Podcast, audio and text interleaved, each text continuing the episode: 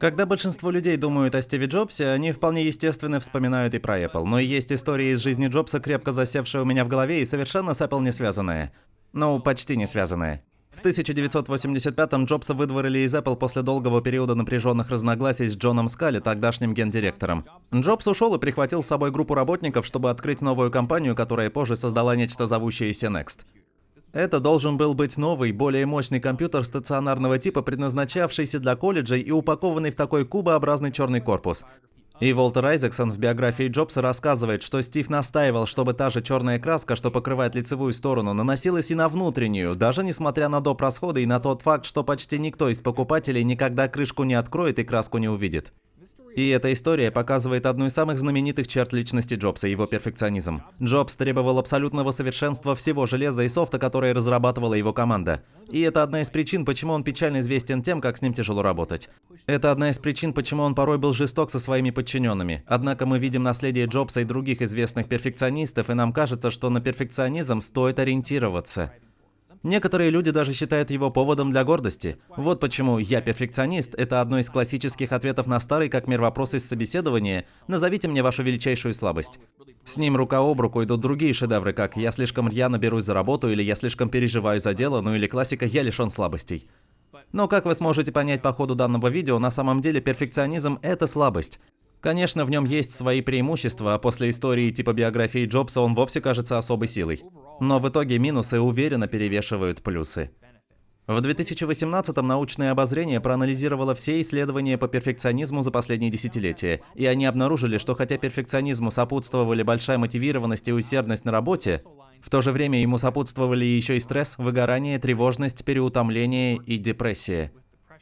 И добавлю анекдотическое свидетельство к этому обозрению. Я был перфекционистом долгое время, и я обнаружил некоторые другие минусы – я часто фокусировался чересчур сильно на мелких частях проекта, которые в конечном счете абсолютно ничего не значили, но на которые я тратил уйму времени. В прошлом году я снимал видео под названием «Как думать стратегически». И если вы его смотрели, то знаете, что там было много перебивок с шахматами. И один кадр я очень хотел снять. Камера должна была висеть над доской и понемногу двигаться вверх по ходу того, как фигуры перемещаются по позициям. Так что, по сути, мне нужно было сыграть партию. Но я мог бы отснять все намного быстрее и проще, если бы просто переставлял и убирал случайные фигуры, а затем порезал общее видео на нужные кадры и склеил их. Но у меня в голове единственным способом снять все правильно было разыграть полноценную партию. Ага, вот Том играет против самого себя. То есть, чтобы когда люди видели перемещение фигур по кадрам, это были реальные перемещения, имеющие смысл. И об этом не было ни одного комментария. Я сомневаюсь, что кто-то вообще заметил, что перемещения были не случайными. И эта съемка заняла у меня времени намного больше, чем она заслуживает. Но я просто не мог это так оставить. А вдобавок к трате времени на вещи, которые не стоят этого времени, порой я оказываюсь парализованным и неспособным приступить к проекту, аж пока дедлайны не начнут гореть. Мне приходит идея, я начинаю их расписывать, и тут мой мозг начинает «этого недостаточно, твоя аудитория ждет от тебя большего, так не пойдет». Поэтому лично я бы хотел, чтобы перфекционизм оказывал чуть меньше влияния на мою жизнь.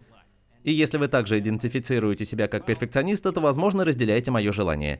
Так что в этом ролике я хочу поговорить о том, как перешагнуть перфекционизм или хотя бы начать уходить от него. И чтобы сделать это, я считаю важно рассказать вам, кто на самом деле такой перфекционист, потому что это не просто некто, задающий себе высокие стандарты. Как пишет психолог Дэвид Бернс, перфекционист – это человек, чьи стандарты намного выше реалистичных и достижимых, и который неодержимо и неумолимо рвется к достижению невозможных целей.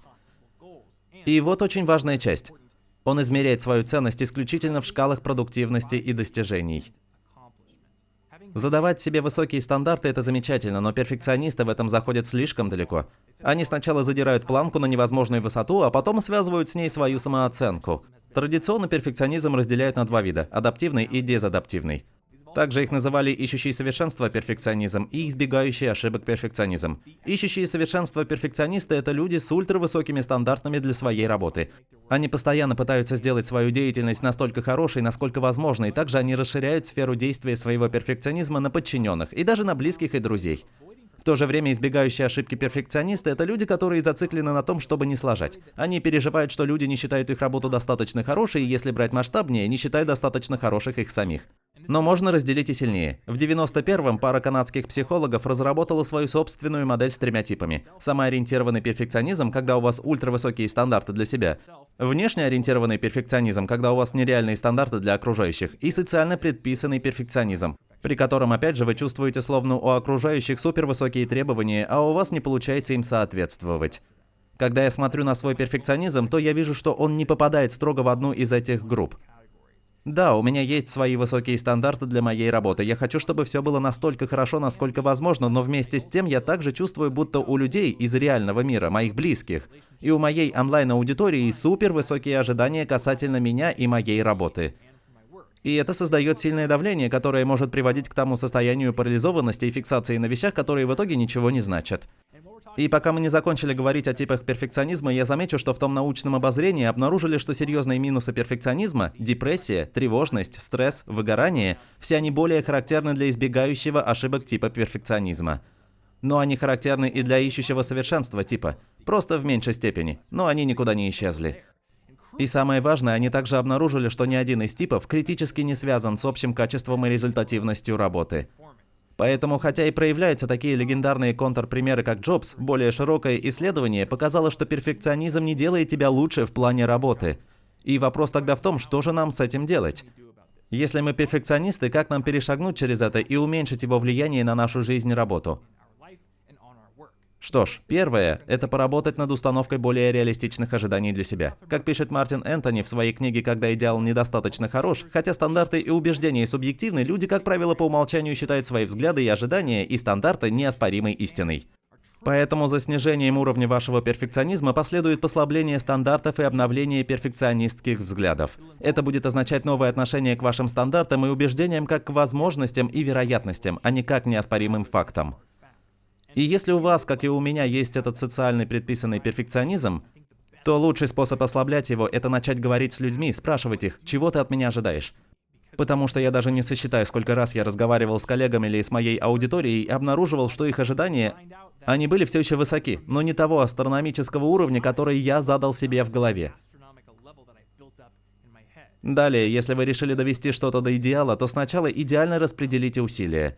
Другими словами, помните правило 80 на 20. Оно гласит, что 80% результата часто обеспечиваются всего 20% усилий.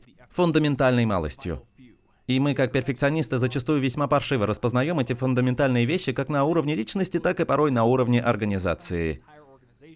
Когда я собирал материал для этого ролика, мой монтажер Тони подкинул мне великолепную историю из книги «Корпорация гениев» за авторством Эда Катмула, одного из создателей Pixar в которой он пишет, существует феномен, который продюсеры Pixar называют изумительно затемненной пенни. Он связан с тем, что художники, работающие над нашими фильмами, настолько пекутся о каждой детали, что порой могут провести дни и недели за работой над чем-то равным завалявшемуся пенни, который ты никогда не заметишь.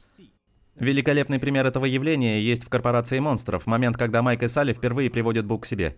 Там есть трехсекундный кадр со стопкой дисков, который Бо опрокидывает. И пусть это всего три секунды, пусть ты заметишь только несколько обложек дисков, Художники из Пиксара посвятили время на то, чтобы нарисовать обложку для каждой коробки, а их там около сотни.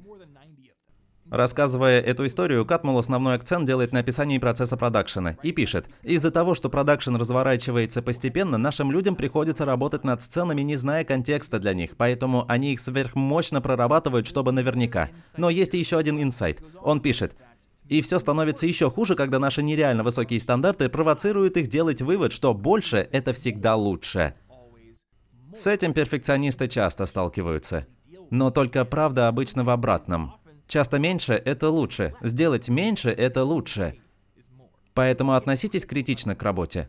Попробуйте распознать эти критические 20%, эту фундаментальную малость, и тратьте меньше времени зацикливания на тех 80, которые не особо значимы. И, наконец, намеренно будьте не идеальными. Один из известных способов преодоления страха – это экспозиционная терапия. По сути, вам нужно подвергать себя своему страху снова и снова, постепенно наращивая уровень, пока в конце концов вы его не перешагнете. И согласно методу экспозиционной терапии, в нашем случае вам нужно намеренно быть не идеальным. Один из моих любимых примеров действия этого метода – деятельность ютубера Эндрю Хванга, который производит тонны музыки. И я, наверное, скорее умру, чем найду его, но я смотрел одно видео, в котором Эндрю сказал, что он обычно при записи партии ставит себе лимит в 4 тейка. Так, если есть какой-то небольшой гитарный ход, который ему нужно записать, он делает 4 тейка, выбирает лучший и готово. И вполне закономерно Эндрю опубликовал сотни песен на своем Spotify, в то время как я опубликовал 3. Поэтому парочке вещей мне стоит у него поучиться. Количественные вызовы тоже прекрасны. Дженнифер Девальд за 180 дней создала 180 маленьких сайтов и научилась уйме всего. Мой друг Мартин, который помогал писать сценарий для этого видео и который перфекционист еще похуже меня по его собственному признанию, он рассказал, что устраивал себе Инстаграм-челлендж длиной более чем в 200 дней, на протяжении которых он ежедневно постил неидеальную фотографию. И также он рассказал, что недавно создал портфолио из своих лучших снимков. Всего получилось 24 фотографии, и он обнаружил, что 15 из них из того ежедневного челленджа.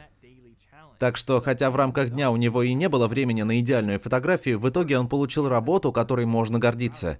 И это обосновано. Дедлайны не только не оставляют вам времени для зацикливания на перфекционистских мыслях, но они еще и дают кучу фидбэка. Вы что-то делаете, публикуете это, получаете фидбэк, потом возвращаетесь, пересматриваете, и это все помогает стать лучше. Перфекционисты горы фидбэка не получают. В научном обозрении, о котором я говорил в начале, заключили, что перфекционисты в работе нисколько не лучше не перфекционистов. Но авторы не знают, почему так. И я думаю, что мы и пришли к причине. У перфекциониста мало своеобразных выходов на биту. Они не получают фидбэка, который критически важен для роста. Поэтому будьте специально не идеальными. Не только потому, что так вы будете получать фидбэк, но и потому, что каждый раз, действуя не идеально, вы будете убеждать свой мозг, что несовершенство – это не так страшно, как казалось. Спасибо вам, как всегда, за просмотр. Надеюсь, ролик оказался для вас полезным и пришелся по душе. Этот еще из 2020 -го. Если он вам понравился, жмите лайк, чтобы, как и всегда, показать алгоритму YouTube что да как. И подписывайтесь, если еще этого не сделали, кнопка подписки будет где-то на экране вместе с парой других видео, которые вы можете глянуть. И еще здесь я оставлю ссылку на новый канал Thomas Frank Explains. Вы можете перейти на него, если хотите прокачать свои знания по работе в Notion. Жду вас в следующем ролике.